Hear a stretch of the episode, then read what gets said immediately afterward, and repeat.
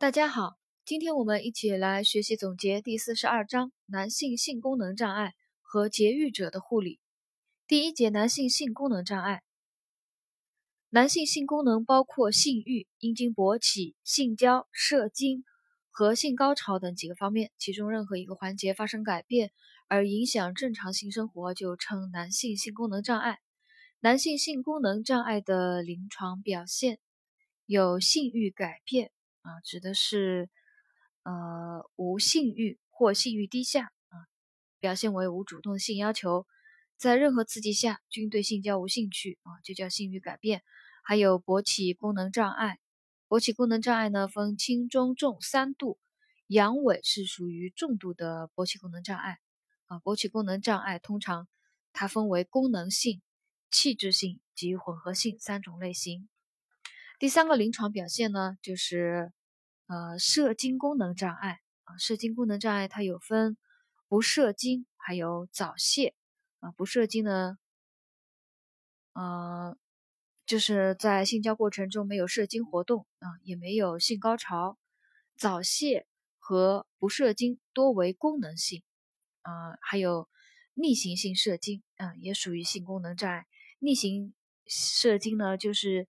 呃性交有性高潮，也有射精感，但是。它的精液未射出体外，而是逆向流入膀胱啊，这个呢一般是由器质性的疾病引起的。那还有一种情况，呃，还有一种就是射精功能障碍的情况，就是在精液中啊混有血液，称为血性精液啊，可能是由精囊炎或者是肿瘤引起啊，这是男性性功能障碍的临床表现，有性欲改变。勃起功能障碍，还有射精功能障碍，呃，治疗呢，主要就是一个精神心理治疗啊，精神心理治疗，就对，特别是对功能性的啊性功能障碍进行一个精神心理治疗，夫妻共同参与呢，效果更好。第二个呢是非手术治疗的方法啊，主要就是用药物来治疗性功能障碍，但对老年人、心血管疾病病人呢，必须要慎用。呃，对于有器质性疾病引起的性功能障碍啊，视情况呢，可以采取采取一个手术治疗。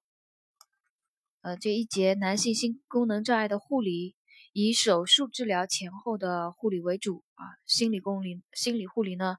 啊必不可少了。然后呢，第二个是术前护理，术前护理呢，主要就是备皮，保持会阴部清洁，还有一个呢就是。消除引起性功能障碍的危险因素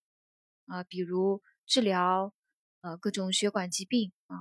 慢性酒精中毒啊，戒烟，还有消除某些药物作用啊，这个术前护理的一个内容。术后护理呢，主要观察局部血液循环、阴茎皮肤水肿和伤口情况。遵医嘱呢，应用雌激素，防止阴茎勃起，以减轻局部充血。和渗出啊，第二条呢就是术后妥善固定敷料，防止大小便污染伤口，预防感染发生啊。伤口疼痛者呢，应及早给予镇静止痛药啊。这个是术后护理的内容当中呢，有可能啊有一个考点，就是在术后要遵医嘱用什么药来防止阴茎勃起啊，减轻局部充血和渗出呢？是用雌激素啊，这个呢大家记一下啊，有可能会考到。呃，术后再有一个用药指导啊，就是什么药呢？就是西地那非啊，西地那非，呃，它的药品全称啊，药品名全称是聚元酸西地那非片啊，又叫艾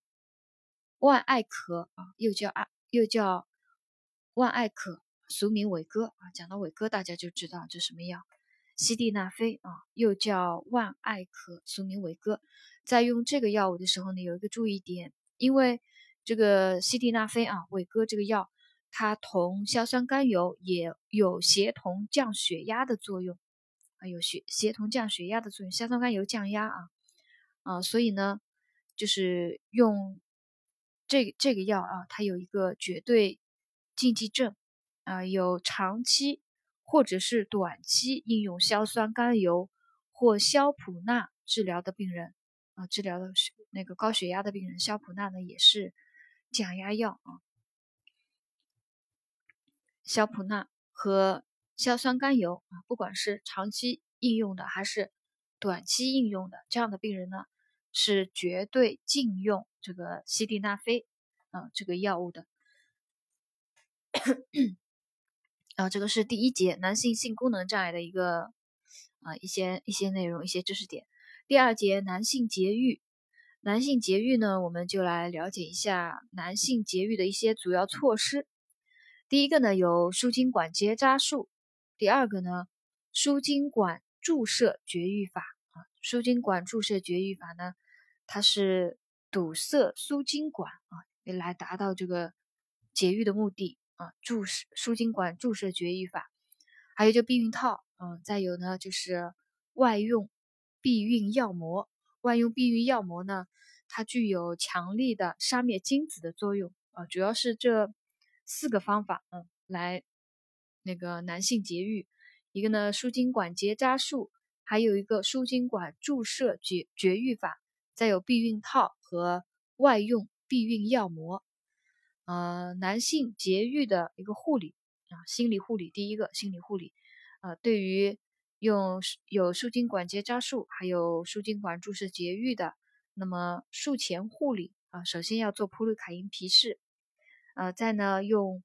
肥皂温水清洗外阴部啊，剃去阴毛，更换清洁的内裤。术后护理呢，啊，第一条，术后留院观察一到两小时。呃，若阴囊没有出血，没有血肿呢，可离院。第二条，术后要指导患者注意休息，七天内不骑自行车，避免剧烈运动啊，避免。呃，洗澡和性交啊，七天内啊不能骑自行车，不不要剧烈运动，不要洗澡啊，不能性交。第三条，第三条大家记一下，术中用百分之零点零一的醋酸苯汞或者是一比三千的苯扎溴胺行精囊注精囊灌注者，术后呢不再需要采取避孕措施。呃，对于这两个药物大家记不住的呢，我们就简单记一下啊，就是。用药物行精囊灌注者，术后呢不再需要采取避孕措施。啊，第四条也要记一下，就是输精管结扎后，精囊内的精子呢仍可能导致再孕。啊，就是，呃，所以呢，如果术中没有采用杀精子药液进行灌注的，那么术后必须采取其他避孕措施。两个月或者排精十次以上，待精液检查没有精子以后，再停止避孕啊。这里术后护理呢有第三、第四条啊，就是有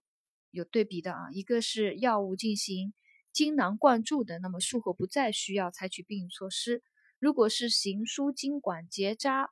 呃，输精管结扎的，术中未用杀精子药液进行灌注的，那么术后必。必须啊，继续采取避孕措施两个月，或者是排精十次以上，待精液检查没有精子以后才停止避孕。男性节育手术以后的并发症的一个护理啊，下面一个知识点有血肿啊，血肿呢主要是因为术中止血不彻底啊引起的，轻者呢进行加压包扎冷敷啊就能够处理了。如果血肿大的呢，就进行引流，必要时呢，运用止血药物。第二个并发症就是感染啊，就术后可以并发阴囊脓肿、精索炎、附睾炎、前列腺炎、精囊炎等啊，并发一个炎症。轻者呢，应用抗生素啊，保持局部清洁干燥。呃，重者呢，如果有化脓的，那么切开引流。呃，术前至于生殖道的炎症。保证阴囊清洁，严格无菌操作，可以有效的预防术后感染的发生。第三个并发症是输精管痛性结节，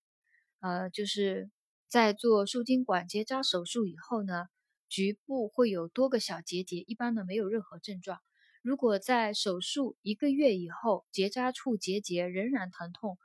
触肢有明显的疼痛，就称为痛性结节啊，就是输精管结扎手术以后的啊，如果结扎处的结节在术后一个月触肢仍然疼痛呢，就称为痛性结节，呃，多是因血肿、局部感染、线头异物、精索神经形成瘤样增生性结节或精子肉芽肿引起，可以采用局部封闭或理疗的方法。来进行治疗。如果治疗无效或者疼痛严重者呢，可考虑进行手术切除。第四个并发症是附睾淤积。附睾淤淤积呢，是因为个别受术者啊因附睾分解吸收睾丸产生的精子和分泌物障碍所致。呃，它的治疗呢，可以用药物、理疗等来做对症治疗。无效者呢，可考虑行输精管吻合，或者是附睾切除术。还有第五个那个术后并发症就是性功能障碍。呃，输精管结扎本身一般呢不会引起啊，本身呢不会引起性功能障碍的。部分手术者呢，它发生的原因与精神因素、心理因素，还有术后并发症或者。全身性疾病诱发性功能障碍所致，那那么就在术前术后做好细致的解释工作，消除患者的思想顾虑啊。如果是疾病引起呢，那就配合药物和其他疗法进行治疗。这个呢就是第四十二章男性性功能障碍和节育者的护理啊，内容比较简单，考到的概率呢也不大啊。我们今天呢就学习到这里。